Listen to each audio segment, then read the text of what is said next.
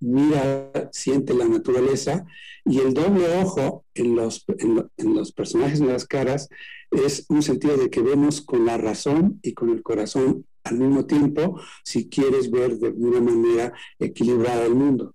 Entonces es como una metáfora de mirar de forma equilibrada eh, lo cotidiano y el mundo a través de la doble mirada que por otro lado, al desdoblarse, genera un, un canal directo hacia el estado alterado de conciencia. Y eso quiere decir que te lleva mucho más adentro de la sensibilidad del sentido intrapsíquico de poder mirar el mundo a través de tu propio, de, la naturaleza, de la sensibilidad ante todo lo que nos rodea, pero al mismo tiempo mirándote a ti como un ser parte de ella y con tus propias virtudes de, eh, de, intuición y de, y, y de, toda esta parte que nos conecta, que muchas veces ya en las sociedades contemporáneas, en la vida cotidiana urbana, pues olvidamos esa parte, ¿no? Y, y, eso nos hace olvidar nuestro entorno y, a veces lo afectamos en ese sentido, que no nos importa. Por lo tanto, bueno, en forma general, ¿no? Eh, entonces, este, y, por lo, y por lo tanto nos alejamos de ello. Entonces, como un recordatorio, por eso los, los ojos son tan importantes en mi trabajo a partir de esa fecha. Excelente. Y bueno, se, me, me, viene a mí una, una pregunta. Eh, hablabas un poco sobre cuando viste esta imagen de, dos, de ojos desfasados y cómo te afectó y cómo te empezaste a sentir. Y después, ya que, que hiciste toda la catarsis y la investigación y sacarlo, entonces mi pregunta es, ¿qué siente un artista plástico en este proceso, en el proceso de interiorizarlo y cuando ya ve su obra, o sea, cómo se siente después, ya que está, ya que la sacó de su mente, de su ser, de su corazón y ya puede verla expuesta o finalizada?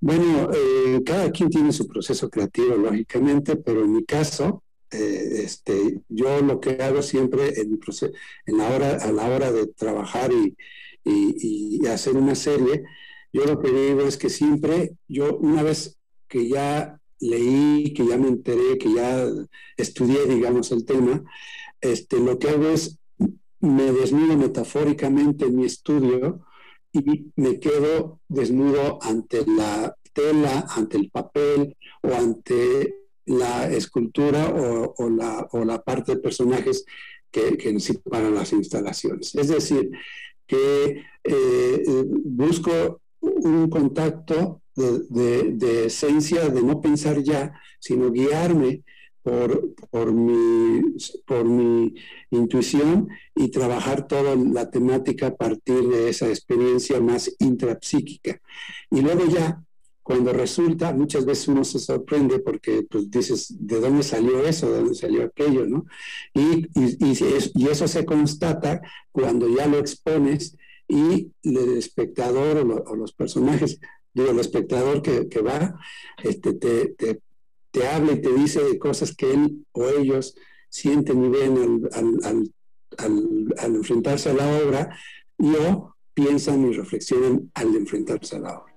Entonces, es un proceso que, va para mí en un, sentido que es muy satisfactorio porque me, lógicamente me llena esos pequeños vacíos de autorrealización que le llaman, ¿no? de decir, está funcionando lo que la manera en que estoy viviendo al, mundo en su sentido de esencia, de esencia humana, de esencia, este, y por eso este, cuando lo intelectualizo es ya después, no en el momento de crearlo, sino después. Y ya, eh, eh, por eso muchas veces cuando inclusive me preguntan de los títulos, les digo, muchos artistas, para ellos es muy importante el título y la relación y así. Para mí no. Para mí el título es consecuencia de. Por lo tanto, después de que lo haga, la propia obra me va a dictar el título. No va a ser el título quien dicta la obra, sino la obra quien dicta el título. Y por eso luego se me hace curioso cómo algunos artistas, ah, es que en mi obra titulada, así así, esto pues, está bien, cada quien lo hace como, como lo, lo decide y hace, pero para mí eso no es importante. Por lo tanto, eh, en, la reacción del espectador y en sus comentarios o en lo que sea, es donde yo veo la, la digamos, la, eh, si se realizó o no y, sobre todo eh, que, que, salió bien o no. Sí, la verdad es que es interesante esa parte del proceso creativo, ¿no? Que, primero se crea la obra y después creamos un título. Está muy interesante esa parte. Yo veo que ahorita en los videos las personas pues no pueden verlo, pero estamos viendo eh, unas partes donde aparecen cabezas, luego vienen como extremidades. Entonces a mí me llama la atención esa relación con, con el cuerpo, ¿no? Con la corporalidad, cómo cómo a veces juegas un poco con esta parte de, de, cabezas, de ojos, eh, y no sé cómo, qué concepto tengas al respecto del cuerpo y, el arte plástico, eh, porque se ve, se ve mucho en la obra, se ve muy interesante y llama mucho la atención. Y este, eh, por decisión lógicamente propia, decidí utilizar el cuerpo como un receptáculo de conocimiento. Entonces, este, y, hay muchos tipos de conocimiento, por lo tanto, eh, o áreas, o como se le quiera decir. Por lo tanto, para mí, el, por ejemplo, en este caso de los, de los niños contorsionados lumínicos arrastrándose en el suelo, o los, los que están colgados de, cabeza, o los que están así, es porque para mí el cuerpo, cuando uno nace, eh, eh, ahí se genera la, la génesis o es la génesis del problema psíquico. Entonces, inclusive en los anales de la psiquiatría se habla de que, bueno, algunos, este, se habla de que el niño, el bebé, cuando todavía no puede hablar, cuando todavía no se puede comunicar, eh, su cuerpo es un receptáculo de emociones y de sensaciones. Por lo tanto, los padres cuando los manipulan o manipulan a los hijos, si uno está ansioso, si uno tiene problemas de neurosis, si uno está, depende del estado de ánimo, se lo pasa al bebé a través de las manos y el bebé lo siente, pero como no tiene manera de expresarlo, digamos verbalmente o así, eh, eso se le va quedando en su, en su cuerpo, en su psique. Y cuando crece, muchas veces se genera o, o proyecta ya esos problemas que tuvo cuando se le manipuló de pequeño, de acuerdo a el estado de ánimo de los papás o de, los padres. Entonces, y luego por eso muchas de, los, de las enfermedades surgen, eh, no todas, pero surgen este, a partir de una edad específica, como por ejemplo la esquizofrenia, que más o menos puedes eh, notarse a partir de, los 22 hasta por los 35, así, y es justo por eso. Y entonces, bueno, esas son cuestiones específicas, pero a lo que voy es de que para mí el cuerpo es muy importante porque con él nos comunicamos, con él caminamos en el mundo, con él, eh, o sea, él es, es como nuestro receptáculo de pensamiento, el cuerpo y por lo tanto es, es, importante. Y, eh, eh, lógicamente hay muchos artistas que usan otros, los abstractos, los que son más, este, perdón, los que son más este, eh, conceptuales, los que mm, depende del área, este, utilizan otros, otras herramientas visuales para poder expresar su, pensamiento. Pero en mi caso, el cuerpo, como es muy importante, este, en ese sentido que expliqué, siempre lo, lo, utilizo. Entonces, por lo tanto, siempre voy a, hacer un, bueno, no lo sé más adelante, pero eh, me considero como un, un, artista que utiliza el cuerpo o lo va a utilizar o lo ha utilizado siempre. Muy interesante, muy interesante todo esto que nos, que nos platicas y la verdad se me vienen miles de preguntas a la mente,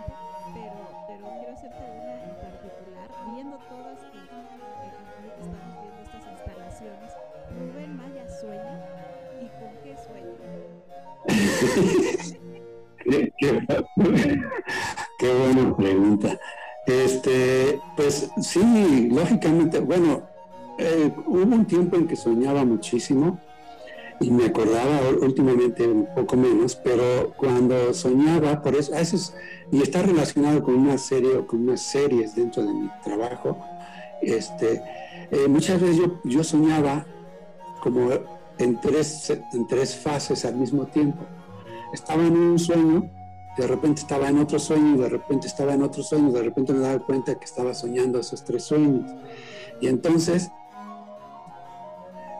eso justo inició este, unas series que, empecé eh, con, con, toda esa parte de, los personajes, ya más un sentido onírico, y por eso lo onírico para mí sigue también igual que el cuerpo, es una parte importante de mi obra.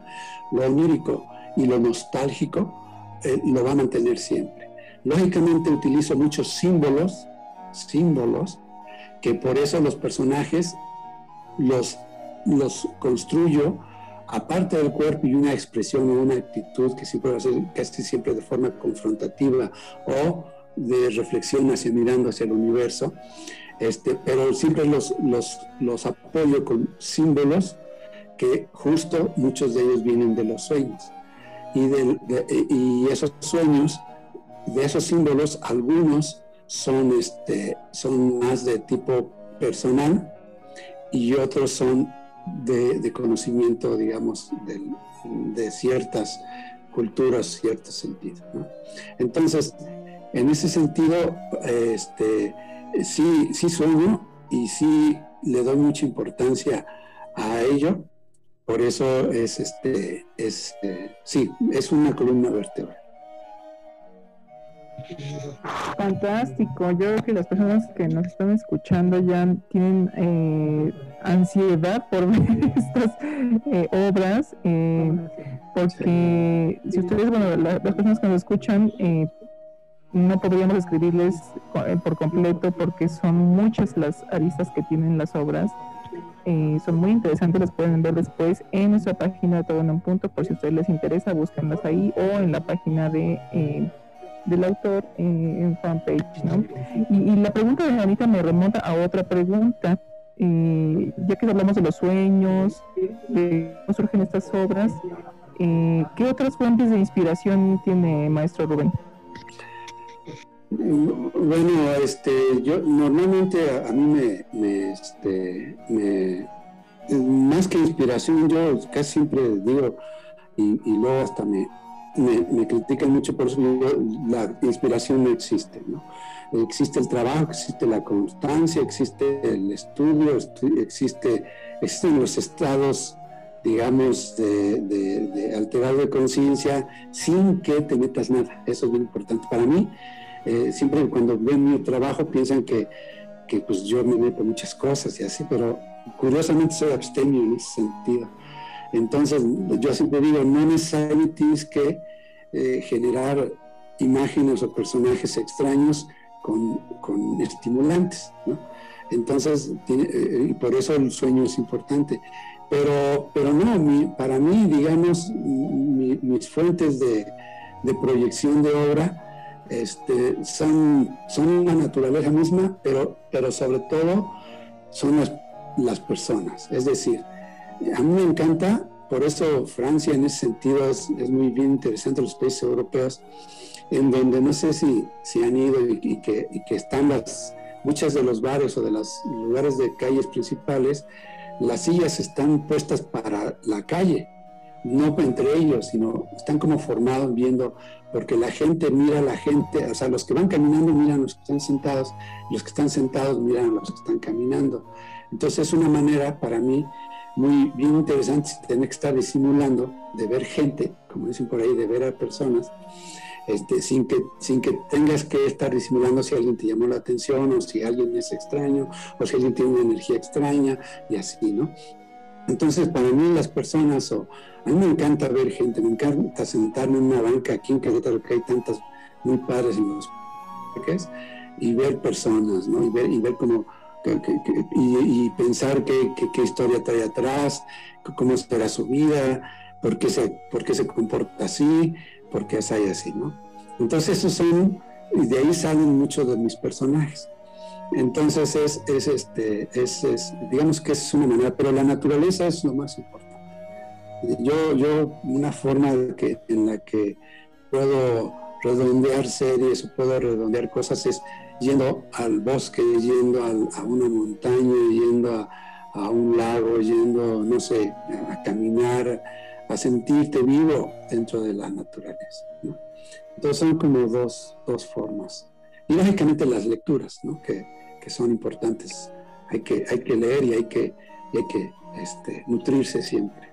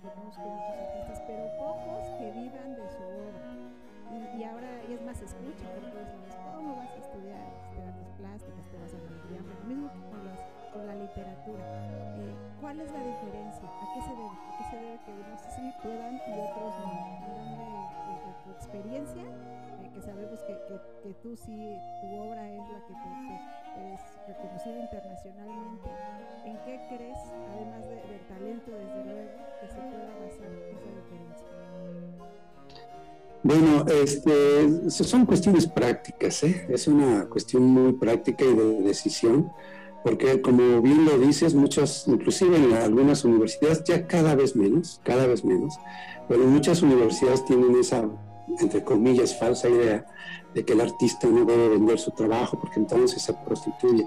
Eso es una idea romántica como del siglo XIX, este, eh, eh, en donde los artistas, muchos, no todos, por supuesto, había, siempre ha habido artistas que viven de su trabajo, este, pues sufrían mucho o hacían esto. Yo creo que, yo creo que no, yo creo que, que uno debe de, de, vivir de lo que hace, así como un médico vive de su dar abogado así, un artista también tiene que saber cobrar, tiene que saber vender, tiene que saber, bueno, no vender, pero sí y no, es decir, saber, digamos, este, colocar su trabajo. Y para eso se necesita tener una actitud, primero decidirlo y luego conocer cómo se maneja el medio del arte eh, contemporáneo o, tradicional y quienes lo manejan, o sea, galerías, dealers y, o si lo, si lo hace uno por su propia cuenta, eh, eh, y, darle todo ese sentido de practicidad hacia ello.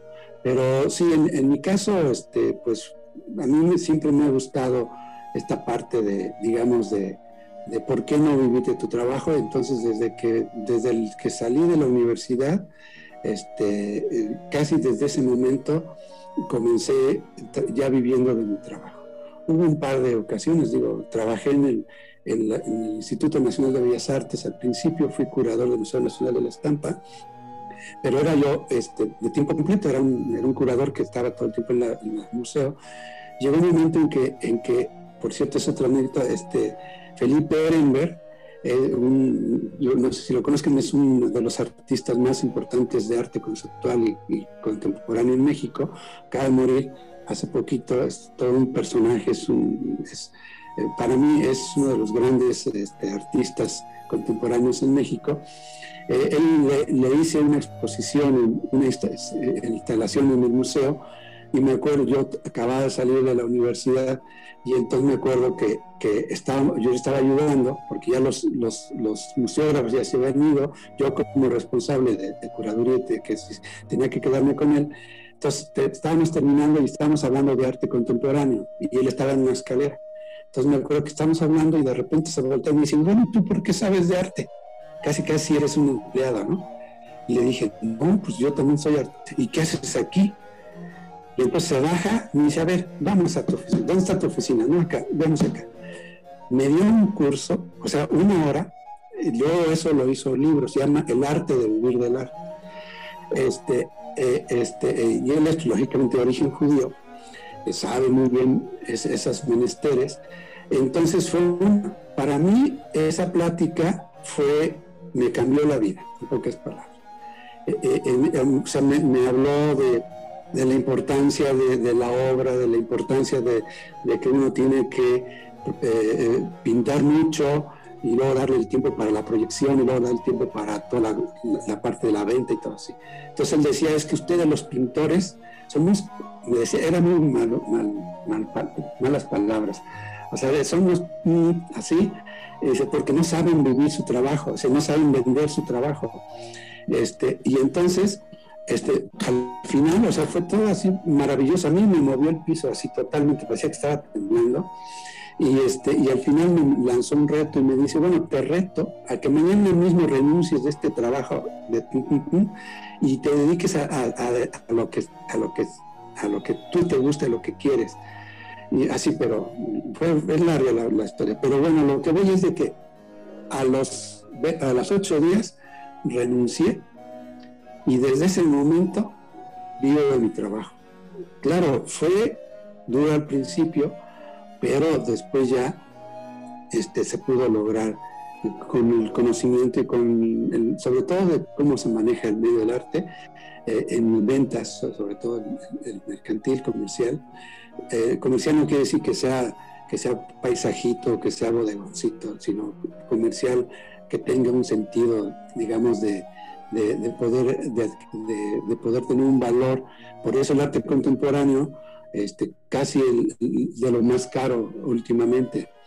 Entonces, este, porque los que lo proyectan, sean los artistas o los curadores, lo proyectan en esos niveles de, socioeconómicos altos y con discurso, con discurso conceptual, convencen al comprador para que tenga alguna cosa que muchos dirían, ¿y eso qué? ¿Por qué vale tanto? Entonces, este, pero en ese sentido es, pero es otro, es otro, otro ámbito, otra área del conocimiento, en este caso eh, relacionado con las artes visuales o, el arte plástico. Entonces, desde ese momento eh, yo decidí que quería vivir, o sea, desde, eh, vivir de mi trabajo y afortunadamente se ha logrado. La parte académica, por ejemplo, tengo la licenciatura, las dos maestrías y el doctorado, porque yo siempre, digo, siempre me ha gustado estudiar eh, de alguna manera me he ido bien, por ahí dicen, la, la, medalla que tú dijiste, la medalla Gabino Barro de la UNAM, eh, pues me la gané también en las, en, las, en las titulaciones, casi todas fueron de mención honorífica, en Madrid fue eh, cum laude y, así, todas cuestiones. Entonces, ¿por qué digo esto? Porque para mí, una manera, digamos, de protegerme en caso porque luego los tiempos de ventas no son fáciles, ahorita en la pandemia todos lo vimos, ¿no? Este, eh, a veces las tiempos de ventas no son fáciles, entonces una manera de proteger, protegerme yo, era que teniendo esos títulos y esa educación, podías dar clase, puedes dar clase en una buena universidad y eso con, una buena plaza te, te protege, digamos, en los tiempos de no venta, ¿no? Entonces, eh, por, eso es en ese sentido, pero, pero ese es, así es, así lo pienso yo y así lo, creo. Todos los artistas tienen su propia decisión y, muchos viven de ello, otros no, y así, pero todos decidimos lo que queremos según nuestras circunstancias. Excelente, maestro. La verdad es que tiene mucha razón en lo que dice. Yo creo que aplica no nada más a, las personas que se dedican lo plástico, a la escultura, sino a todas las disciplinas del arte, ¿no? Realmente hay que aprender a, vender de alguna manera o publicitar nuestro trabajo para poder vivir de ello. Sí, es un, gran consejo. Y, bueno, lamentablemente estamos casi cerca ya del tiempo de, de esta primera entrevista, pero esperemos que no sea la única vez que venga el programa. Este, nos falta mucho que platicar con usted. La verdad es que se necesitaría mucho más tiempo y, y ojalá le pueda volver pronto porque sí necesitamos saber más de, su obra. Muchas gracias, claro que sí, cuando quiera.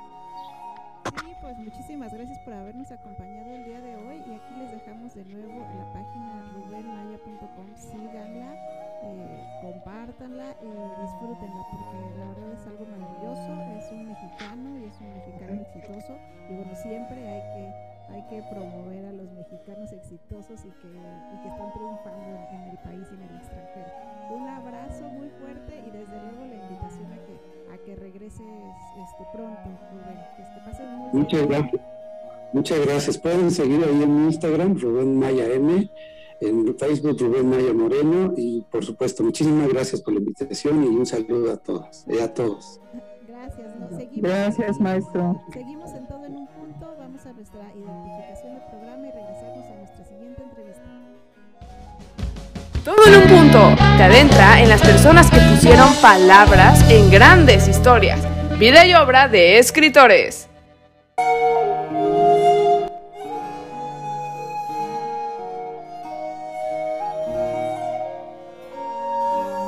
Excelente, pues estamos aquí de regreso. Ya, ok.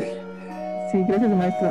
Eh, seguimos aquí con nuestra siguiente entrevista y está aquí con nosotros un querido eh, amigo que se llama Gerardo Centeno. Está aquí, eh, él es escritor y voy a leer la pequeña semblanza para que ustedes lo conozcan, las personas que nos están escuchando. ¿no? Él es licenciado en químico farmacéutico y tiene una maestría en administración de empresas, ambas por la UDLA. En el ámbito del arte estudió música en el conservatorio a la edad de 15 años, enfocándose al piano. La primera novela eh, la leyó a los 10 años y fue El Principito, quien se convirtió en una revelación para él. Desde entonces se ha aventurado en el mundo de la literatura y de los libros. Em, cuando le dejaron escribir párrafos de tarea, hacía narraciones un poco más largas y ahí nació su gusto por la escritura, que más tarde empezó a desarrollar y desde el 2017 ha tomado de manera más formal cursos y talleres con diversos escritores como Beatriz Meyer, Javier Caravantes, Armando Oviedo y Luis Humberto Crossfight. Actualmente se encuentra trabajando en su primer libro de cuentos, una antología de cuentos que está próxima a salir.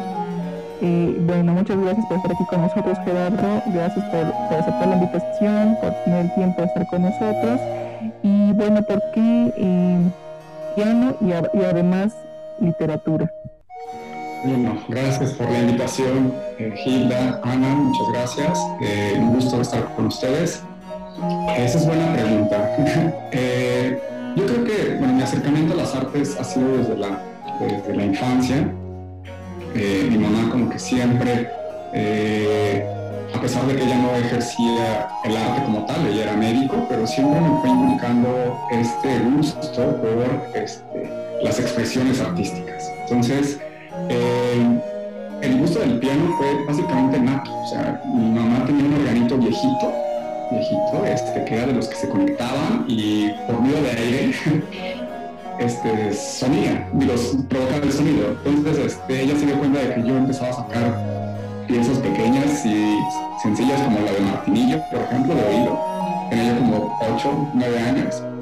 Y luego yo le dije, quiero este, estudiar música pasó un tiempo y yo empecé con teclado, empecé a los 11, 11, 12 años. Y ya de manera formal, a los 14, hice el examen de admisión al conservatorio y me quedé, que en ese entonces era eh, la edad máxima para ingresar. Pero como comentabas, este, mi primera novela que yo leí, que fue El Principito, a los 10 años, la verdad es que se convirtió eh, en un parteaguas en mi vida. Eh, realmente me, motivó, porque realmente leer es como, es poner en práctica tu imaginación. La televisión eh, que te lo vaya muy digerido, digo, el cine como arte es bellísimo, pero el hecho de leer algo este, pone a trabajar a tu mente, a todo lo que da, y entonces tú vas creando las escenas en tu mente, en tu cabeza. Y, y eso es como la gran diferencia entre leer y ver algo ya totalmente, pues, ya listo, ¿no? Entonces, eh, realmente todas las artes, las artes en general me han gustado muchísimo. He tenido un acercamiento a todas. De hecho, en algún momento llegué a tomar clases de pintura, eh, de acuarela, óleo. Eh, también este, me gusta bailar, digo, no soy experto, pero en algún momento a mí me, surgió como esas ganas de, de, bailar como ballet clásico. Mi hermana en su momento sí, pero yo como que dije, no, aparte, digo, este, mi papá era como más así de no, como y se me fue como la idea, pero este, disfruto mucho, mucho ver este ballet clásico. Eh, y yo creo que todas las artes, las artes visuales, ahorita que estábamos con, con el maestro Romaya, este, digo, son una, eh, son algo muy tangible, ¿no? O sea, son físicas, son visuales, las puedes ver, las puedes tocar y, este, y apreciar ahí que rodeando, ¿no? Y como he mencionado, pues este, pueden ser que coleccionistas las, las tengan y, yo creo que cada arte tiene su método, más bien su medio, en el cual se puede expresar y este y yo he aprendido a apreciar todo, pues, pero principalmente la música y este, la literatura en específico.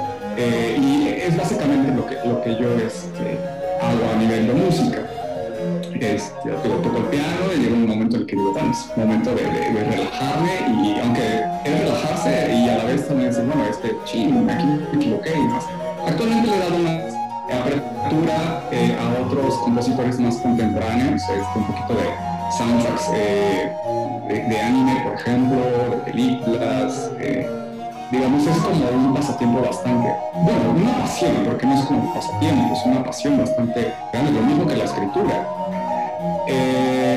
y bueno, haciendo referencia a tu pregunta, y también la vigila, o sea, ¿cómo se da ese, ese como paso de que antes veía yo como la, música como, eje en, mis pasiones artísticas y ahora también eh, la literatura, bueno, yo siempre, a mí siempre me ha gustado contar historias.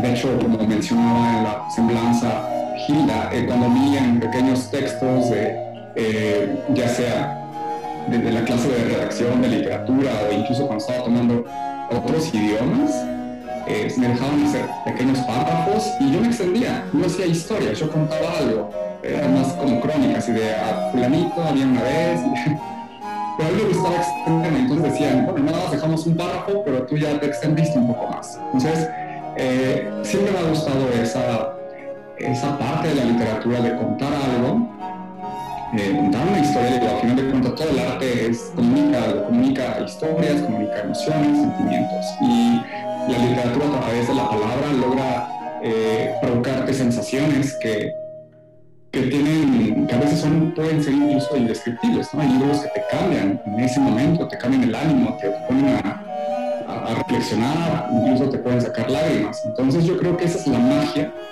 desde la literatura a través de las palabras y que bueno, todas las artes por el medio en el cual se expresan lo pueden hacer. Sí, es verdad, cada disciplina tiene su propio, propia vida, ¿no? Y, nos encienden muchísimos sentimientos, muchísimas emociones. Y, bueno, en, tu caso que también eres ya escritor, eh, porque bueno, sí, nos estamos en el taller de, nuestra querida Betty Meyer, que por cierto le mandamos saludos. no sé si nos escuchando, pero le mandamos saludos a, ella, una gran escritora que, tanto nos ha, nos ha dado. Y, y bueno, a ti te gusta escribir cuento o, narrativa de más largo aliento? O, ¿De qué género tú prefieres escribir, Gerardo? Pues mira, me gusta más escribir cuento.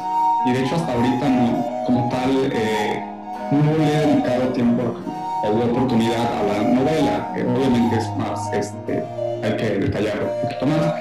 Eh, hace como 3, 4 años tenía yo como un proyecto de, novela, pero ahorita este, ahí quedó en el cajón y a lo mejor más adelante podemos trabajar en ella, pero ahorita me he enfocado al cuento. Creo que como género literario ha sido menospreciado de cierta forma. Muchas veces creen que porque es corto este, tiene menos valor. Bueno, mucha gente que no tiene como este, tanta familiaridad con la literatura y sus diferentes géneros. Eh, lo que a mí me encanta del cuento es que empieza, sobre todo el contemporáneo, o sea, te debe meter, te debe atrapar para que eh, sigas la historia, finalmente, como bien sabemos a nivel de teoría, pues es una sola, es un solo hilo narrativo, pero ahí va la parte difícil del cuento. Eh, no hay que exagerar, no hay que, eh, o sea, hay que decir las cosas precisas y, eso también lo veo como un reto. Entonces, a la vez de reto y, además del gusto de, de, la lectura un poquito más ágil, eh, y que te pueda dejar este, una, una, impresión, una emoción, un sentimiento, cualquier tipo de reacción en pocas páginas, se me hace bastante interesante y por eso es que eh, es el género que ahorita eh, le estoy dando prioridad. ¿Y, en qué te inspiras para, para pues, ahora que puedes escribir cuentos o que te pones a crear? ¿qué, ¿Qué son las cosas que te inspiran? mira, Realmente yo creo que me nutro de varias cosas, eh, incluso pueden ser experiencias personales, historias que he escuchado, la verdad es que también me gusta cuando platico con amistades o incluso, no sé, en algunos lugares donde no conozco a alguien, pero por azares del destino empiezo a platicar, no sé, en alguna conferencia o algo, este, y siempre la gente tiene historias que contar, ¿no? Y eso es basado en una experiencia real. En mi caso, tomo un poco de todo, un poco de, lo que yo he escuchado, de lo que también he leído este, y de mi propia creatividad.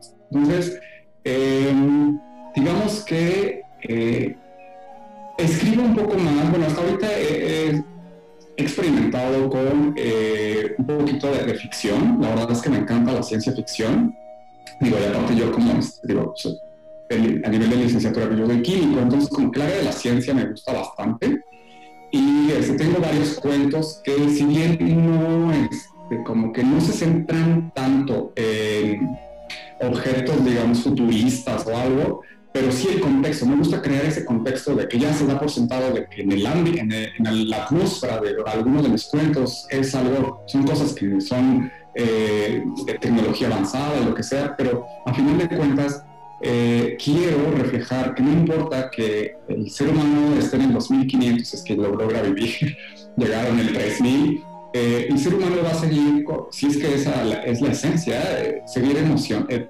transmitiendo emociones, sintiendo, o sea, digamos, la esencia humana, no porque tengamos más o menos tecnología, se va a ir. Entonces, eso es lo que últimamente me, ha este, interesado muchísimo, de que muchas veces existe esa paradoja, ¿no? De que, bueno, la, tecnología nos cambia.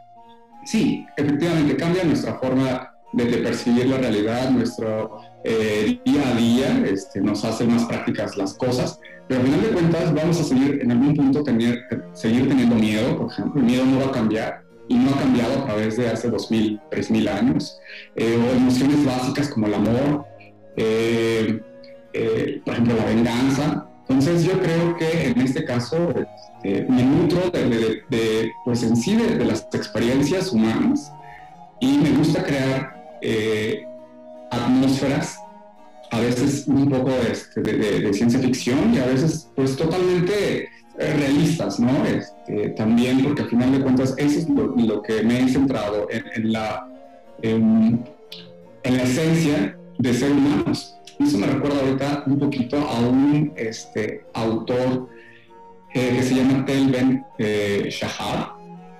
Y él hablaba este, en su libro este, que en inglés se llama The Pursuit of Perfect. Él habla de que nos hay que darnos esa oportunidad de, de ser humanos, porque muchas veces tratamos de ser tan perfeccionistas que no nos damos esa oportunidad de sentirnos mal, de sentirnos bien en diferentes eh, pues, grados.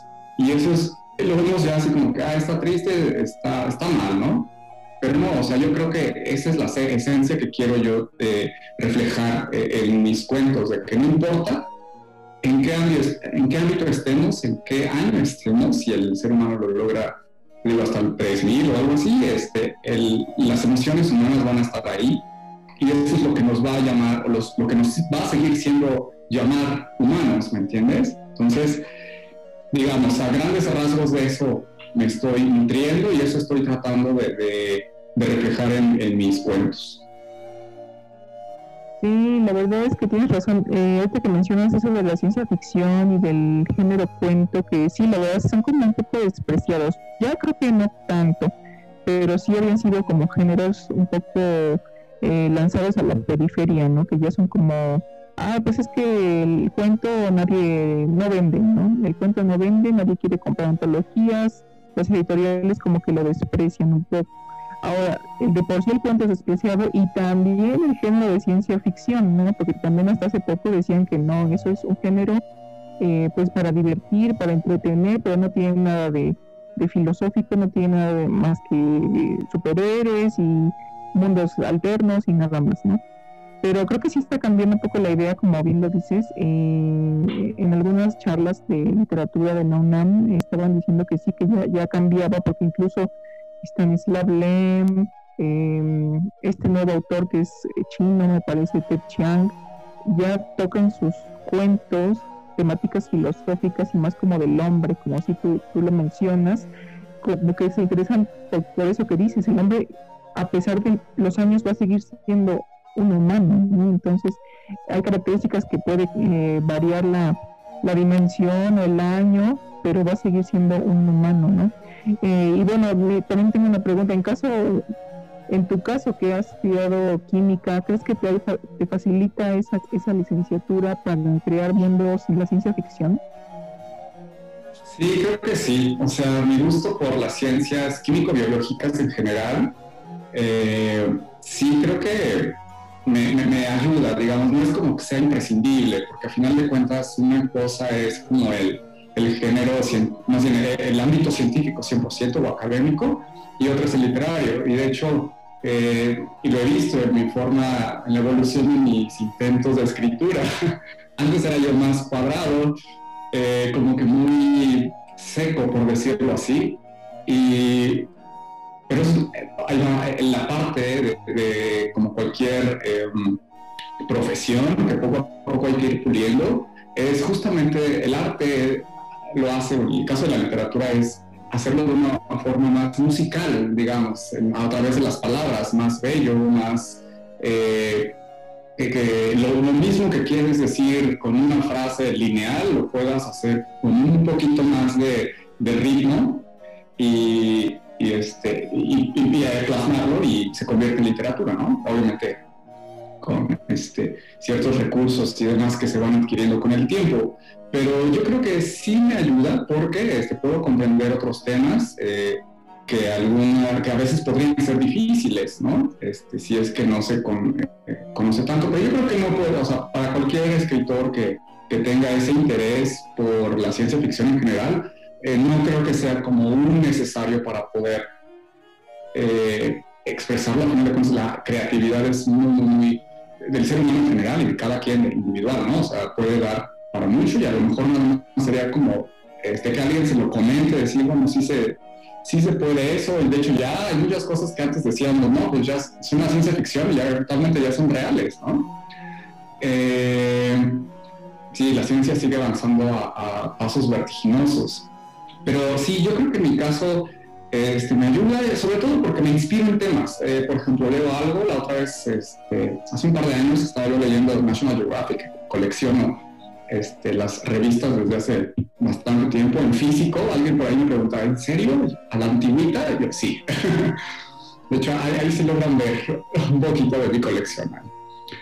Eh, y entonces creo que sí me, me, estaba yo leyendo y la verdad es que me surgió una un contexto por lo que estaba en uno de los artículos y dije, vamos a ver de qué manera eh, eh, lo convierto en un cuento y bueno, pues así y me, gustó ese modelo cuento breve. Además es otra de las características. A mí me gusta es que no, eh, digo, cada quien tiene su, su, estilo y demás, pero sí me gusta más como ser un poco breve, no me, me gusta extender tanto, justamente porque creo que actualmente muchos jóvenes están acostumbrados a solo leer, por ejemplo, este, tweets o frases cortas se llegan a aburrir y yo creo que también es una forma, en mi caso, de, como que tratar de llamar la atención y, que no se vea, o sea, tener, tener la, premisa de que no, no te vas a, no es una novela larga, lo puedes leer de un centón y en unos minutos lo terminas. Entonces, también eso es, este, digo, ya en adelante no sé si me van a preguntar eso, pero sí me gusta un poco la verdad. Tampoco, hasta ahorita la minificción, así de una, un párrafo o unas cuantas oraciones, la verdad, sí lo he intentado, pero me, gusta más el cuento que sería como breve, unas ocho este, cuartillas máximo, más o menos. Bueno, y ahora que nos platicas esto de que, bueno, ya tienes algo que en lo que te inspiraste, ya lo investigaste,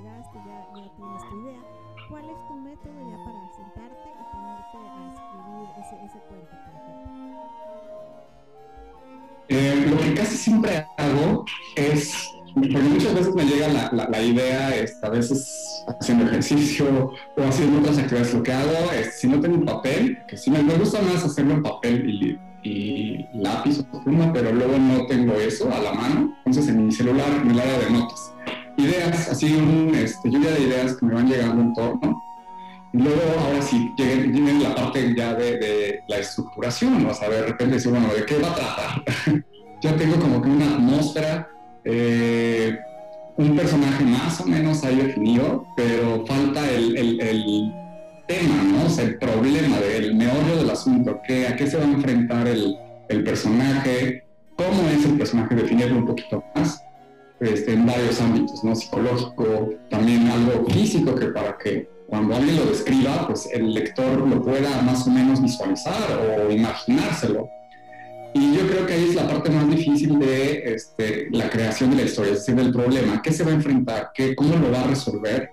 Eh, si hay un antagonista o cuál es, va a ser el, antagonista, este, cómo va a ser esa eh, pues lucha de cierta forma de, de, fuerzas, vamos a llamarle así, de intereses, y cómo se va resolviendo. Esa es la, la parte más interesante y la más difícil, porque eh, a veces uno cree que ya está listo, pero cuando llegamos al taller, nos vamos a los talleres, porque eso es muy importante escuchar eh, los comentarios de ya sea escritores con bastante ya experiencia y trayectoria, y como también este, eh, escritores en proceso, escritores nuevos como yo. Entonces sí es muy importante esa retroalimentación, porque muchas veces creemos que ya está todo listo, ya está perfecto y resulta que estábamos pensando, estábamos dando por sentado una cosa que no se entiende bien y hay que replantear hay que ir puliendo. Yo creo que eso es como la parte también muy rica, muy, que se disfruta mucho de las diferentes versiones que van surgiendo a través de un trabajo inicial. Es cierto, porque si todos llegamos a los talleres y decimos, no, yo traje la obra maestra, o sea, es casi, casi soy la madre de la literatura contemporánea, y de pronto los comentarios o las caras de, ah, sí, este, como que no se sienten completamente satisfechos ¿no? de la historia.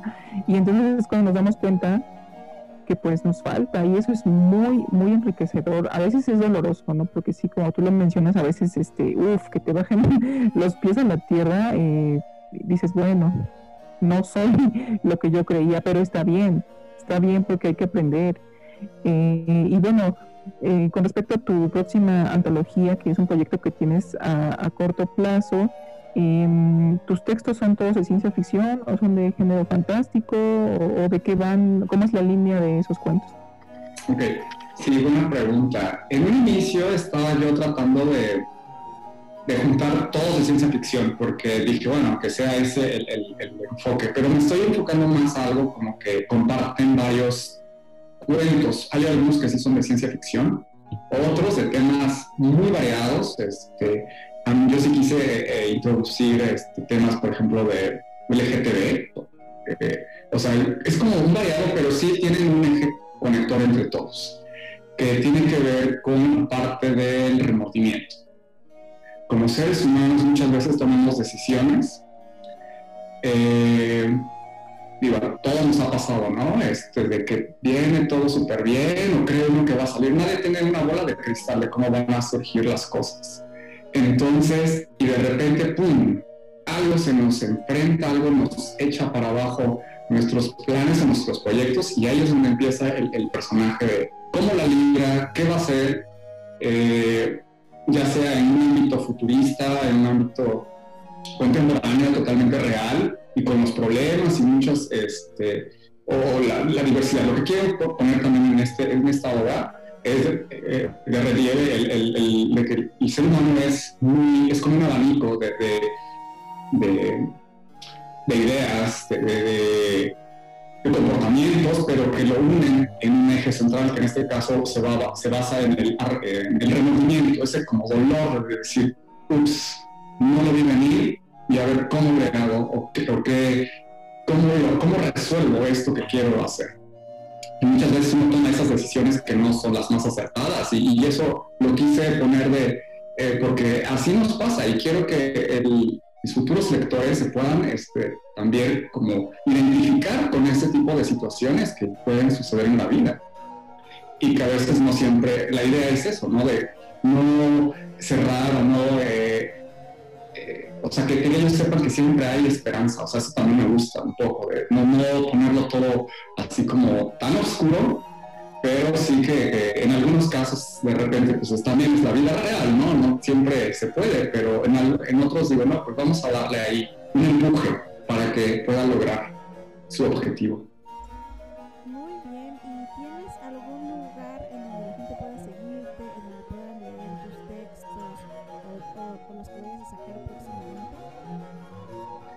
Todavía no, por lo mismo de que...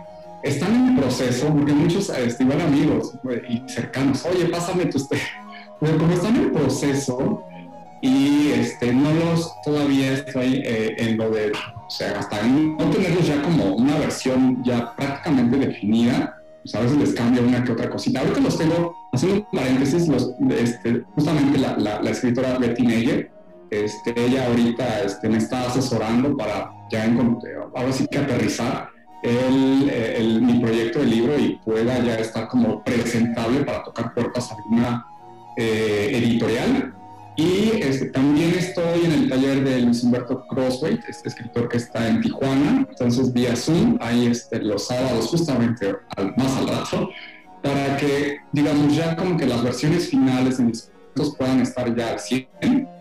Y una vez que eso llegue, yo creo que ya podría este, abrir algún espacio pero también digo, tengo que este, pues sacar los derechos de, autor y todo eso para que no vaya a ocurrir algo antes de, ¿me entiendes? Pero sí, yo creo que vamos por pasos. Eh, ya más adelante podría yo abrir algún espacio, alguna página, este, para que pueda yo compartir mi trabajo. Además, independientemente de la publicación física. Claro, sí, puesto porque ahora ya hoy en día las redes sociales pues son muy importantes, ¿no? Para la publicidad de, de cualquier producto, porque incluso un libro pues también es un producto, ¿no? Como dijo ahorita el, maestro Rubén, que bien nos dijo, este, pues hay que saber vendernos. Eso es muy interesante, muy, muy importante lo que nos dijo él. Eh, y también como escritores debemos de, aprender un poco de eso y, tienes razón, ¿no? Eh, creo que te estás asesorando de grandes maestros eh, Beatriz Meyer y el, maestro Luis Humberto, que también tuve el honor de estar en ese taller. Es fantástico, él analiza a detalle cada, casi que por línea, ¿no? Nos va diciendo la línea, tal no sé qué, aquí tiene no sé, o tal error, o tal errata, tal faltante, no se le entiende. Los talleres, ya estamos haciendo aquí comerciales, pero sí, los talleres de, la maestra Beatriz Meyer y de Luis Humberto Crosswhite son eh, muy recomendables, realmente son muy recomendables. Eh, se aprende bastante y creo que sí es importante ese mensaje que, le das a los que escuchan, que sí tienes que revisar muy bien lo que vas a entregar al público, porque no es nada más como que, ah, pues ya acabé y ahora que me lo imprime a ver quién y, ya, ¿no? Sino eh, generar un trabajo bien hecho, un producto de calidad, que seguramente va a ser porque he tenido el honor de, de escuchar tus cuentos. Me acuerdo de aquel que todavía estaba frío era un cuento muy de como muy frío, ¿no? Un ambiente gélido. Me acuerdo muy bien de ese cuento, este, pero bueno, no voy a spoilearles porque no, no es la idea.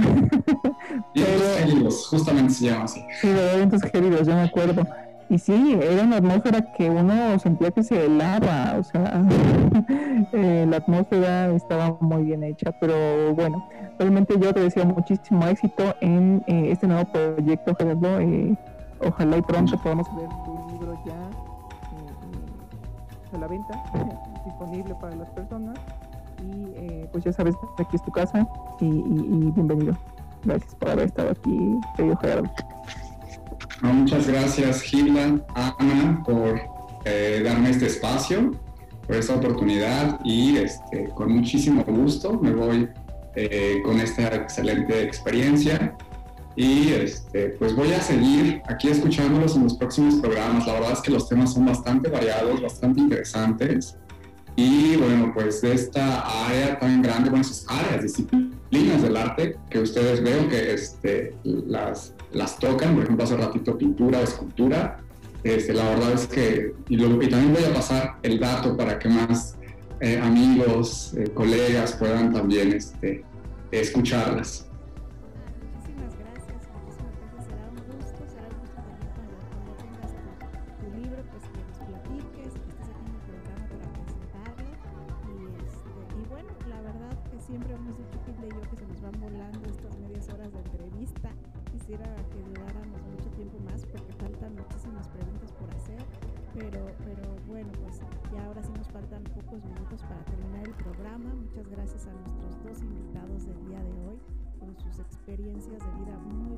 El siguiente sábado para que estén aquí con nosotros en todo en un punto. Tendremos música nueva del maestro David García Hernández, que hoy ya concluyó su espectáculo de Floricampo para Copo de Algodón y tendremos también sorpresas y recomendaciones literarias y culturales como siempre. Gilda, pues un gusto haber estado también contigo el día de hoy y, bueno, pues les deseo lo mejor a nuestros radioescuchas. Recuerden dejar sus comentarios en el chat aquí en Trilce Radio. Y, Gilda, pues adelante unas palabras finales que quieras decir. Sí, claro, como siempre eh, estaremos esperándolos el siguiente sábado a la misma hora, mediodía, hora México, aquí de la zona centro del país. Como siempre tenemos invitados maravillosos como el día de hoy, ya pudieron escuchar estuvieron, si estuvieron atentos, pues el maestro Rubén y nuestro querido Gerardo Centeno estuvieron aquí platicándonos de arte, eh, cada quien en sus disciplinas.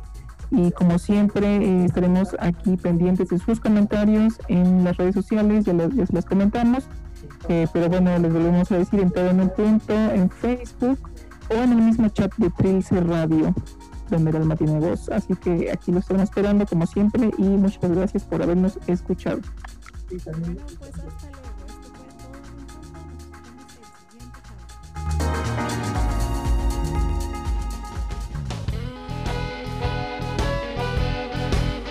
Gracias por acompañarnos en Todo en un punto.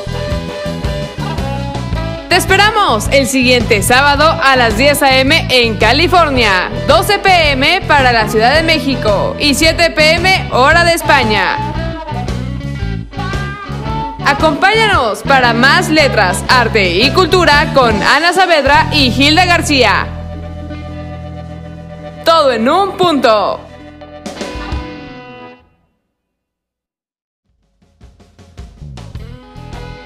Estás escuchando Todo en un punto. Sigue a este programa en Facebook y no te pierdas del contenido, noticias y avances de programación.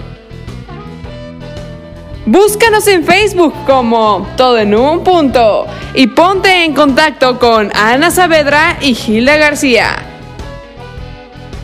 Y no olvides seguir la programación de Trilce Radio en www.trilceradio.com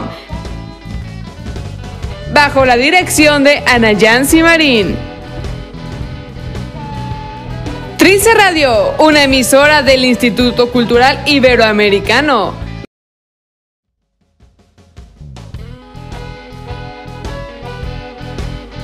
Gracias por acompañarnos en Todo en un punto. Te esperamos el siguiente sábado a las 10 a.m. en California, 12 p.m. para la Ciudad de México y 7 p.m. hora de España. Acompáñanos para más letras, arte y cultura con Ana Saavedra y Hilda García. Todo en un punto.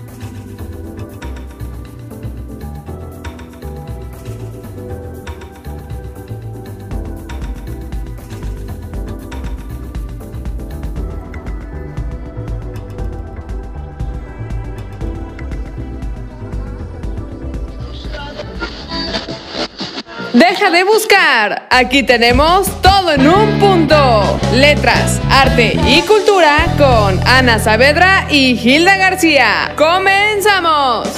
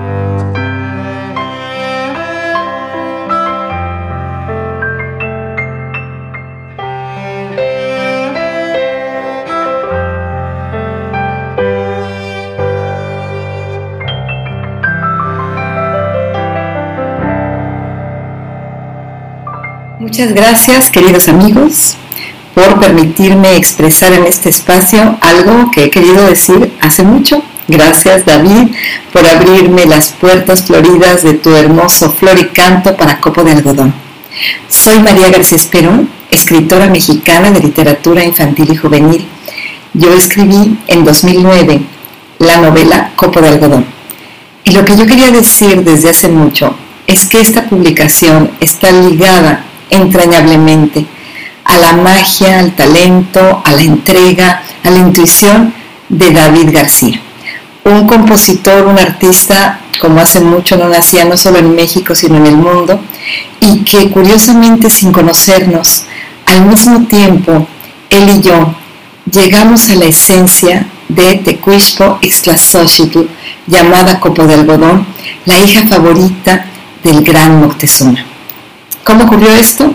Bueno, yo pienso que este encuentro nuestro, esta flor y este canto, esta música, estas palabras, fueron urdidos desde el interior del cielo.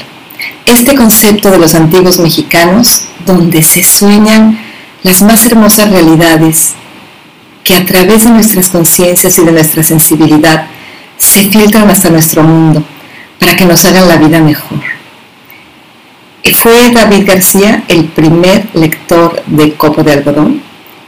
Él llegó allí al Templo Mayor, en cuyo auditorio presentamos esta obra, eh, a través de Ediciones El Naranjo, con las bellas ilustraciones de Marcos Almada Rivero. Y yo recuerdo haber visto a David ahí, y fue emocionante porque nos habíamos encontrado antes por internet, por correo electrónico y ver todo lo que bullía en sus ojos, en su sensibilidad, en su manera de, unir las manos. Yo supe que ya había algo mágico, algo que era increíble. De la lectura de Copo de Algodón, David extrajo música poética. Pero es que él ya tenía el personaje desde antes. Fue un encuentro entre dos artistas que llegaron al mismo tiempo al mismo lugar. Y después de eso no hemos sino vivido cosas maravillosas y las veces que yo he podido participar en lecturas con David han sido asomarnos al paraíso, llegar precisamente al interior del cielo, desde donde Xochitl, Copo de Algodón, les envía a todos ustedes amigos y en particular a ti, mi querido David, un abrazo, una sonrisa y una guirnalda de flores. Muchísimas gracias por escucharme.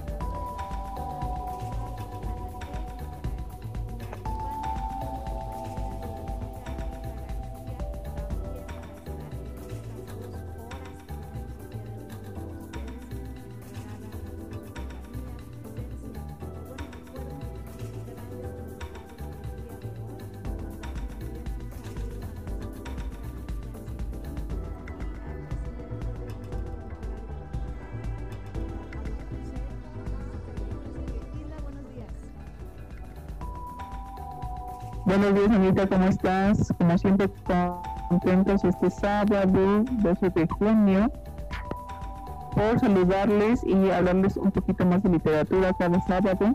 Estamos muy contentas. Eh, aquí está muy lluvioso. Estamos ya cambiando de, estación, ¿no? Radio, Alma tiene voz de que nos este espacio para poder hablar de este tema que tanto nos encanta, la literatura, las letras, las artes, estas disciplinas que son tan necesarias para el alma. Muchas gracias por acompañarnos y como ya bien dijo Anita, pueden seguirnos en nuestras redes sociales, en un punto, Facebook eh, y el chat, ¿no? Si ustedes tienen comentarios, quieren preguntarnos algo, sugerirnos alguna cápsula eh, o alguna eh, lectura para los Noticias y efemérides literarias se eh, encuentran en todo en un punto. pueden eh, ponernos ahí sus sugerencias, ¿no? Estaremos muy contentos de escucharlos o de leerlos y de tomar en cuenta lo que nos comentan. ¿Qué te parece, Anita? Muy bien, pues vámonos entonces con nuestras noticias literarias. Noticias y efemérides literarias se encuentran en todo en un punto. Perfecto, pues ya estamos en nuestras noticias literarias. Y pues eh, a mí me gustaría comentarles sobre un artículo que encontré en una revista que se llama La Guardia, eh, que está escrito por Teresa CC. Se llama el artículo Intocables Machos Alfa. Es un texto un tanto feminista, pero creo que tiene bastante coherencia porque está hablando sobre, por ejemplo, eh, cuando Artemisia Gentileschi, que era una pintora de 17 años en la antigua época eh, italiana del, Renacimiento, un cuadro donde se ve eh, la historia de su propio abuso, o sea, una pintura donde aparece una chica que está ahí con el cuerpo desnudo y unos, unos unas manos masculinas no besadas, ¿no? Entonces, eh, eh, esta em, articulista escribe al respecto para que pensemos y reflexionemos sobre cómo vemos ahora las pinturas, cómo vemos ahora las em, estos textos que se que parecen ser como escritos por seres mentales, ¿no? Pero que finalmente sí tuvieron algo muy siniestro en su interior. Por ejemplo, también dice aquí en su artículo que Picasso pues eh, fue muy un hombre conocido por sus torturas en cuanto a sus parejas, ¿no? O sea, tuvo una pareja que era fotógrafa, que era eh, fuertemente o fue fuertemente maltratada, eh, y entonces ahí se ve en esas pinturas donde está ella la violencia y, se, siente uno como un puñetazo en el estómago. Entonces, ¿de qué manera vamos a ver ahora estas, estas eh, piezas de arte? Si bien no las podemos censurar del todo, porque pues no, no se trata tampoco de eso, pero también eh, apreciarlas em, independientemente de, la personalidad de estos eh, personajes. Esto es un debate, ¿no? Porque también eh, ya ahorita Anita nos dirá qué piensa al respecto, pero sí es un debate porque ¿qué, qué se debe hacer? ¿Censurar estas obras o verlas simplemente de otra manera teniendo en cuenta que estos hombres pues eran un poco tortuosos interiormente hablando, ¿no? Entonces, eh, nos menciona muchos casos, por ejemplo, también hay otro donde hay un cuadro de Paul Gauguin, que es un gran pintor, eh, conocido mundialmente, y en donde aparece una, pintura donde aparece una joven desnuda tendida boca abajo que mira asustada a los ojos del pintor. La pintura se llama El espíritu de los muertos, Vela. Y ahí aparece una chica que se llama Tejamana, eh, que tenía 13 años y fue pareja del pintor. El pintor tenía 44. Entonces, pues podemos ver aquí que hay diferentes cosas que, pues no se saben mucho de los grandes autores. Entonces, ¿de qué manera vamos a ver estas obras? ¿Cómo vamos a cambiar? Eh, vamos a seguirlos admirando, pero también tiene uno que saber que detrás de esas obras hay mucho dolor, ¿no? Hubo mucho dolor y significan eh, ciertas violencias que pues ya no se deben de tolerar. ¿no? ¿Qué, ¿Qué opinas tú, Anita, al respecto?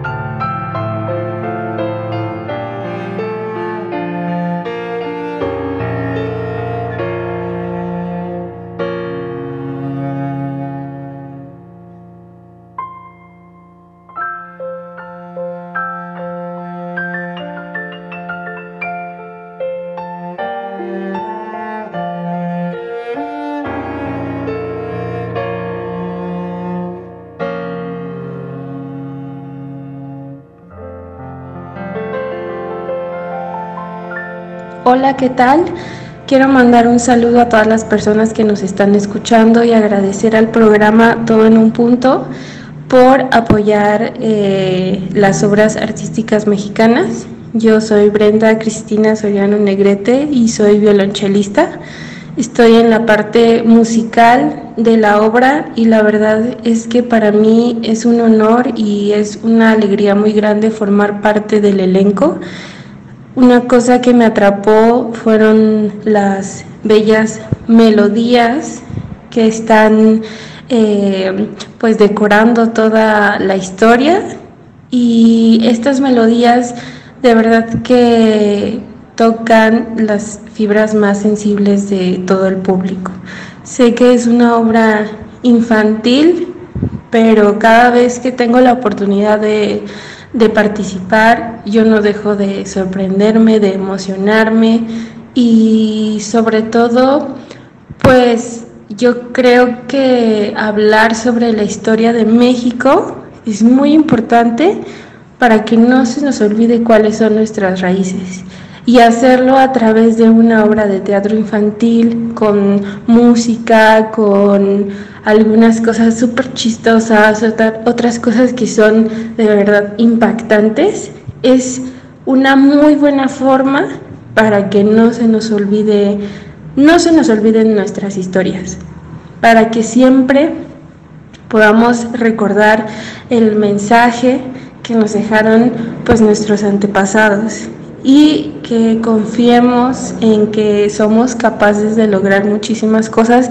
y que reconozcamos que en nuestra actualidad no, no ha desaparecido nuestro legado.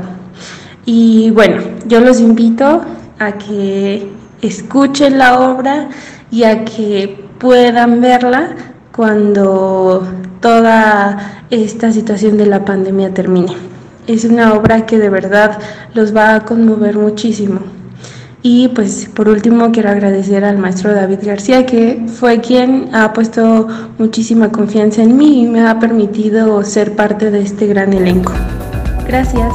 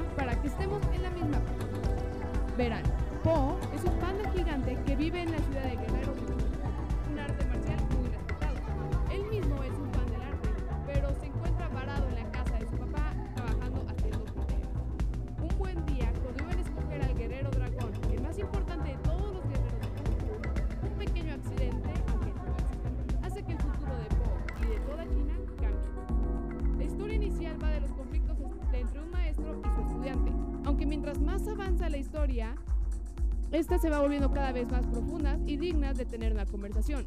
La historia avanza mientras Po y sus amigos, los cinco furiosos, siguen el camino del Kung Fu, y en las películas siguientes que será amenazado para ser destruido e incluso más en el futuro causar más terror y daño del que se pudiesen haber imaginado.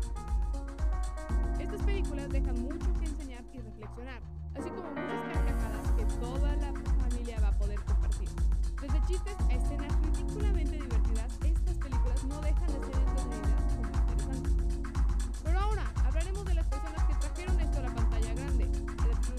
a la serie, junto con el estudio DreamWorks, los directores Ethan Reed y Cyrus Gordon. Ambos muy reconocidos cineastas que han participado y sido aclamados múltiples veces por sus trabajos en películas y series. De conocerse desde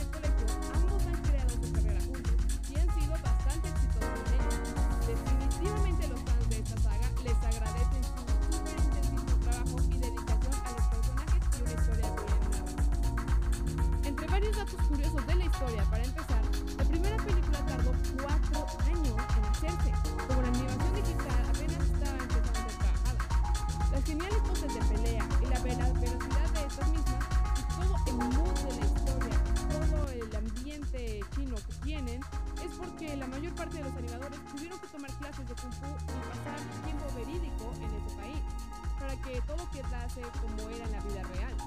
Muchos detalles como este hacen que toda la narrativa visual de la película haga sentido y que sientas veracidad de lo que ocurre en las escenas. Estas películas, por ello, han ganado múltiples premios e incluso una gran aceptación y crítica por parte de la nación de China, donde la película está ambientada. Entre las muchas cosas que hay en la franquicia, como miniseries, capítulos y videojuegos, también lista, demostrando que las aventuras del panda estarán puestas para todos todo el tiempo. Pues ya saben, ya saben que van a poder ver este muy increíble fin de semana con toda su familia, porque repito, no van a poder ser decepcionados. Desde historias divertidas hasta momentos súper épicos que nunca van a poder olvidar, estas películas son algo que todo el mundo debería ver. Pues bueno, espero les haya gustado la sección. Nos vemos la próxima semana. Déjenos sus comentarios en nuestro chat de qué otras historias, sagas o películas quieren que comente. Soy Sofía Romo. Sigan escuchando ahora lo que...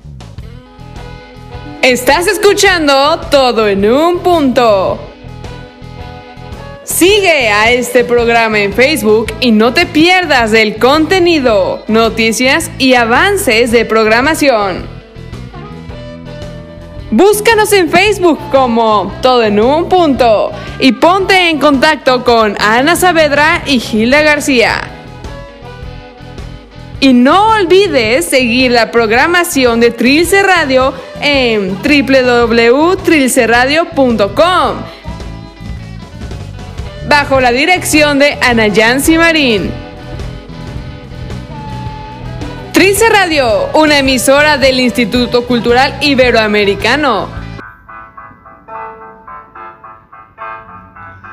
¿Qué tal amigos?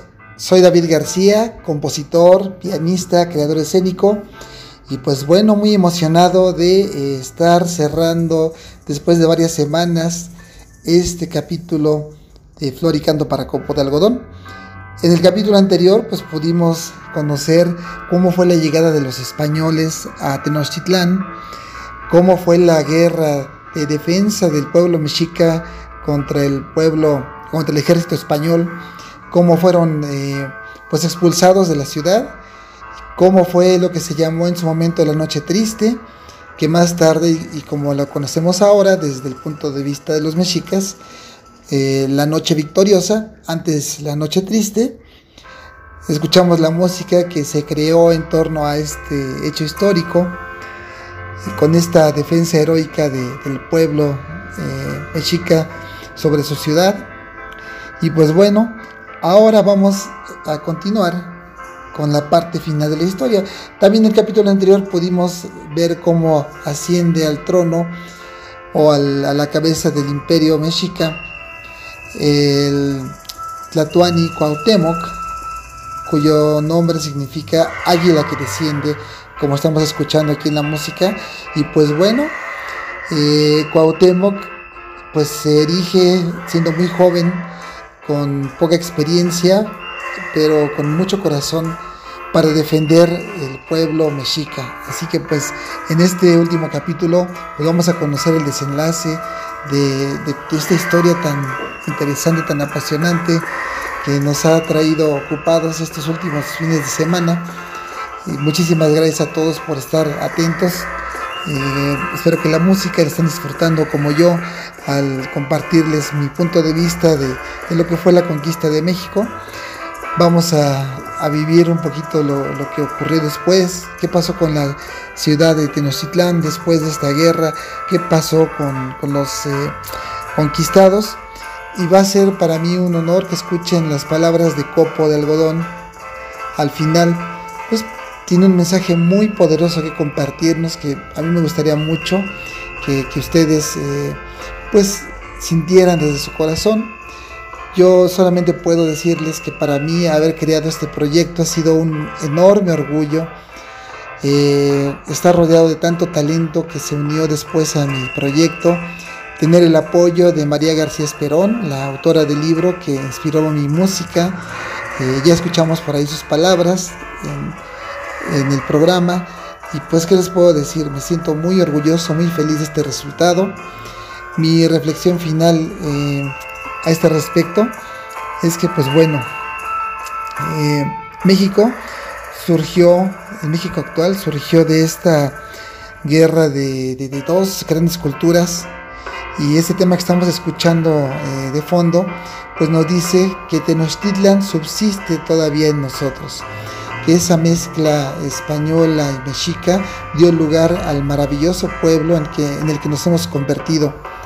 Hay quienes buscan un perdón de un hecho que ya, ya pasó. Para mí tenemos que olvidar esto para seguir adelante.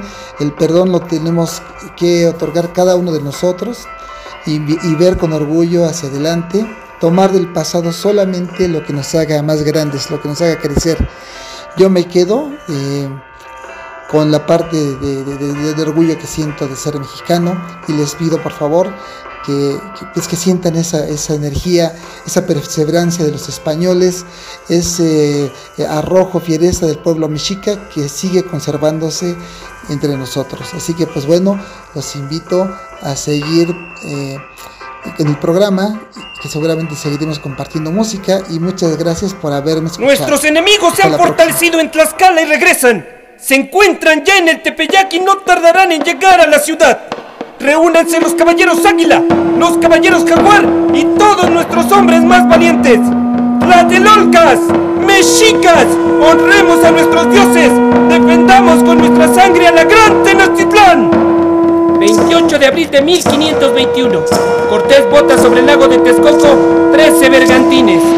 Gonzalo de Sandoval, Quiero que juntes a 15 de caballo, 200 soldados de los nuestros y a los ejércitos de estos pueblos acolhuas y tlaxcaltecas con ellos. Vamos a tomar Iztapalapa. Tenochtitlan fue atacada a partir del 30 de mayo de 1521. Los ancianos, los enfermos, las mujeres y los niños deben refugiarse en Tlatelolco. Opochin, reúne todas las armas. Acabaremos con ellos disparen los cañones. Abramos una zanja entre los dos lagos para que los barcos puedan navegar. Levantaremos murallas y cavaremos fosos para impedir su paso. Que se fabriquen lanzas largas para inutilizar sus caballos. Las mujeres no iremos al refugio. Pelearemos al lado de nuestros guerreros, en defensa de nuestra ciudad y de nuestros dioses. ¡Tomen piedras! ¡Macahuines! ¡A las ondas! ¡Cualquier cosa con que podamos atacarlos!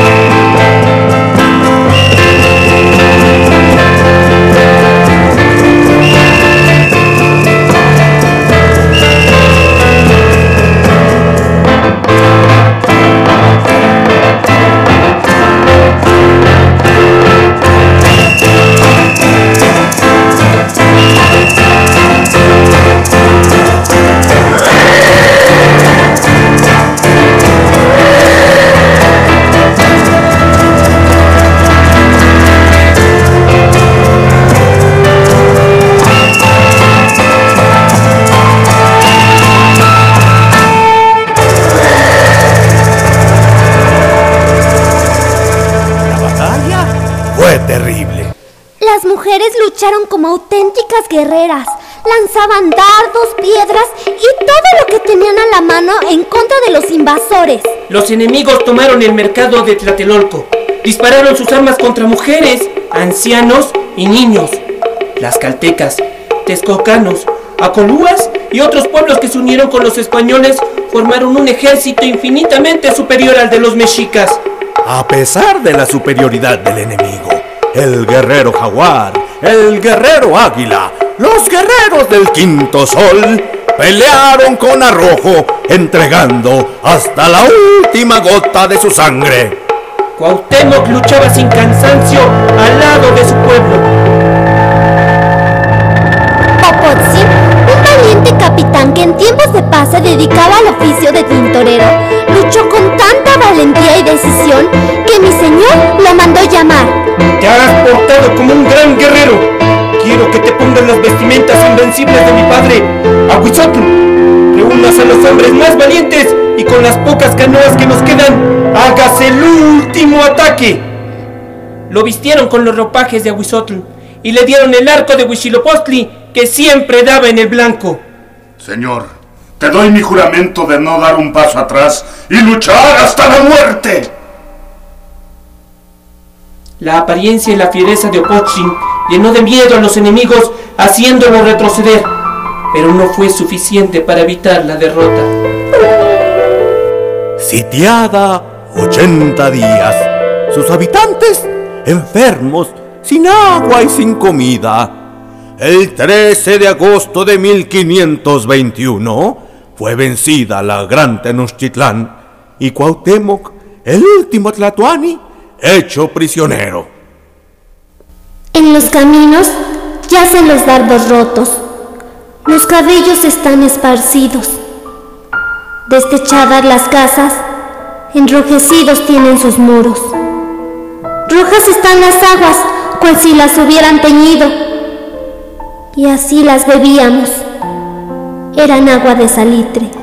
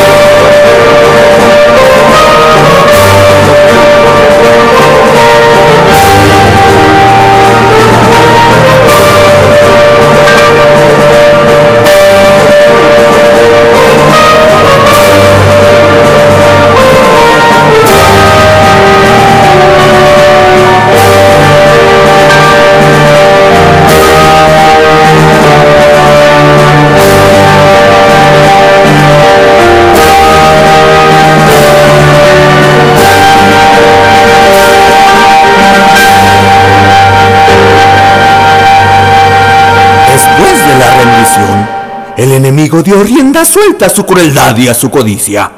A Cuauhtémoc lo torturaron, exigiéndole un tesoro que ellos ya tenían.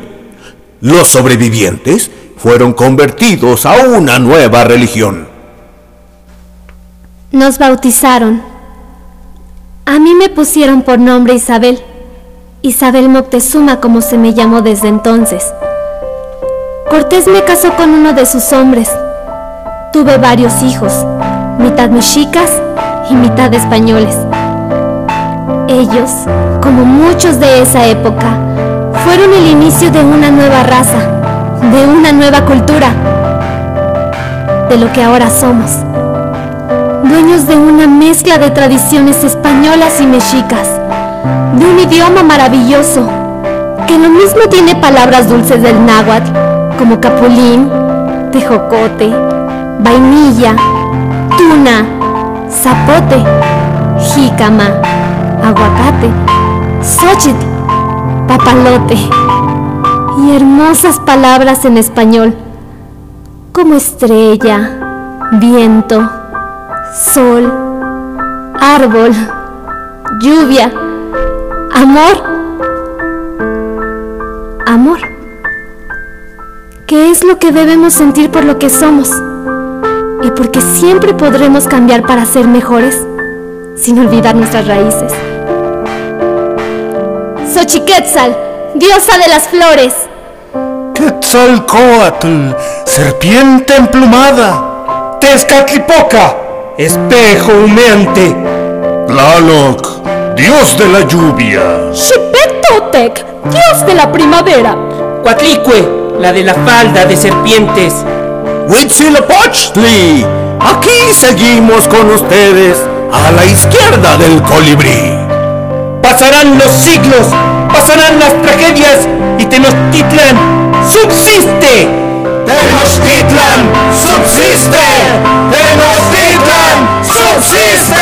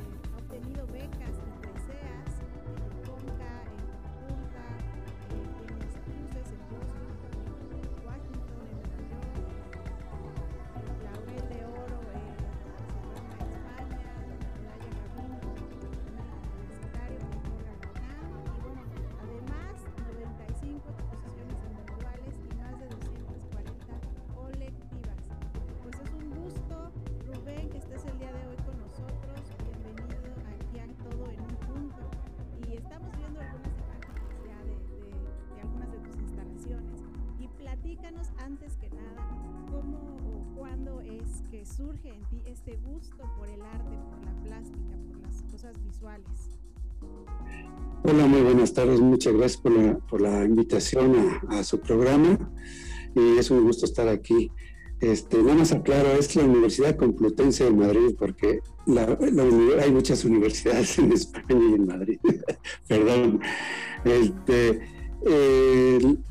bueno, yo empecé, digamos que ya de forma este, así como profesional en la universidad, pero antes pues eh, tuve experiencia, digamos que en realidad yo era muy serio y tímido en esos tiempos.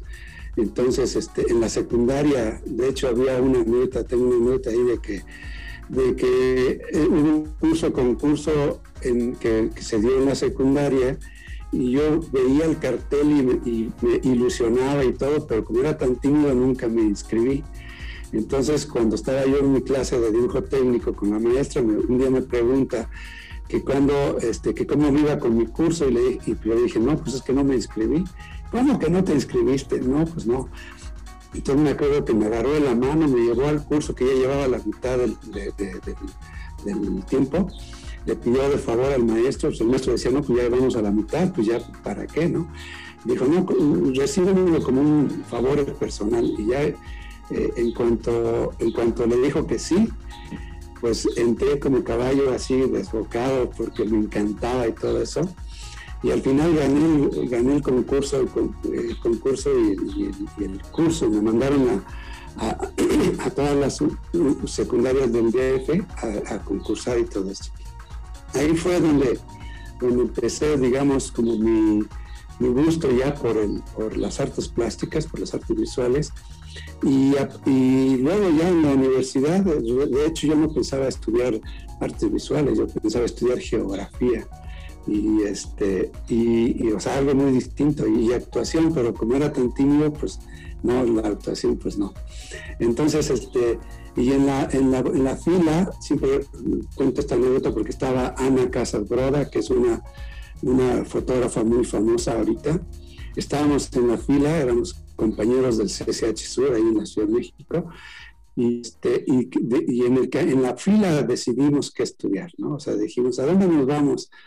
Pues no sé, pues ¿a dónde? Pues, pues vamos artes plásticas. Bueno, vamos a la Esmeralda. No, está muy lejos, está hasta el centro, nosotros vivíamos en el sur. Y al final de cuentas, pues eh, la Academia de San Carlos o la Escuela Nacional de Artes Plásticas estaba en el sur, decidimos irnos ahí y a partir de ahí fue que empecé, digamos ya de forma consciente, que, que, que, la, la, carrera. Lo que tenía claro es que lo que escogiera lo iba a hacer lo mejor posible y lo más, lo más este, eh, profesional posible. Entonces, a partir de ahí se dio toda la cuestión. Muy bien, pues qué bien hizo esa profesora, ¿verdad? De, de, haberlo metido a ese curso. Cómo los profesores a veces ven antes que nosotros mismos nuestros talentos, ¿no? Esos buenos profesores. Me llamó mucho la atención esa anécdota. y qué bien, ¿no? Porque surgió un gran artista. O sea, no, ese simple acto pues generó eh, un gran artista y eso es impresionante, ¿no? Eh, yo veo en este, en este video que nos está, eh, bueno, la gente que no nos no puede ver obviamente, pero hay unas eh, obras que tienen como muchos ojos. Esas me llaman la atención. ¿qué, ¿Por qué tienen tantos ojos? ¿Qué, qué, qué significa este nuestro Bueno, esa serie, porque es una serie que, que empecé con ella desde 1995, que empecé con, con la serie que se llamaba una, una visión eh, eh, contemporánea del apocalipsis eh, sobre un paisaje metafísico. Entonces ahí empezó, yo lógicamente al hablar del apocalipsis, pues me tuve que leer el, el, el, de San Juan, ¿no? El, San, San Juan, pero había muchos apócrifos. Entonces, de hecho, hizo, de eso hice mi tesis de maestría, pero ahí surgió una, una imagen en, eh, y en la Biblia está, está ahí, en donde está, este, perdón ya mi, memoria que me falla, pero eran, eran los cuatro apóstoles, son los Pedro, Juan, no, no, Juan, San Marcos, San Lucas y el otro, no me acuerdo, que están eh, sentados alrededor de, de, Dios, o sea, y, que, y, están representados y, tienen seis alas y ojos por delante y por detrás, algo así. Así lo narra la Biblia, perdón que no lo diga también, pues hace mucho que lo leí, pero al ver tantos ojos me impresionó en, la imagen que, cuenta ahí la Biblia.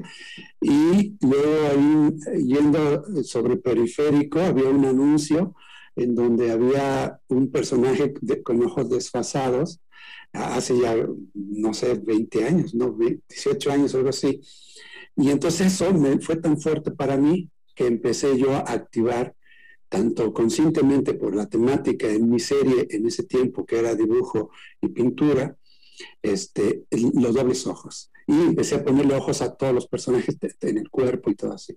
Entonces ahí empezó la serie en el que ya yo de forma consciente y con un sentido ya conceptual eh, le, doy el sentido de que con el cuerpo también vemos, ¿no? Es decir, como poner ojos en todo el cuerpo es que el cuerpo mismo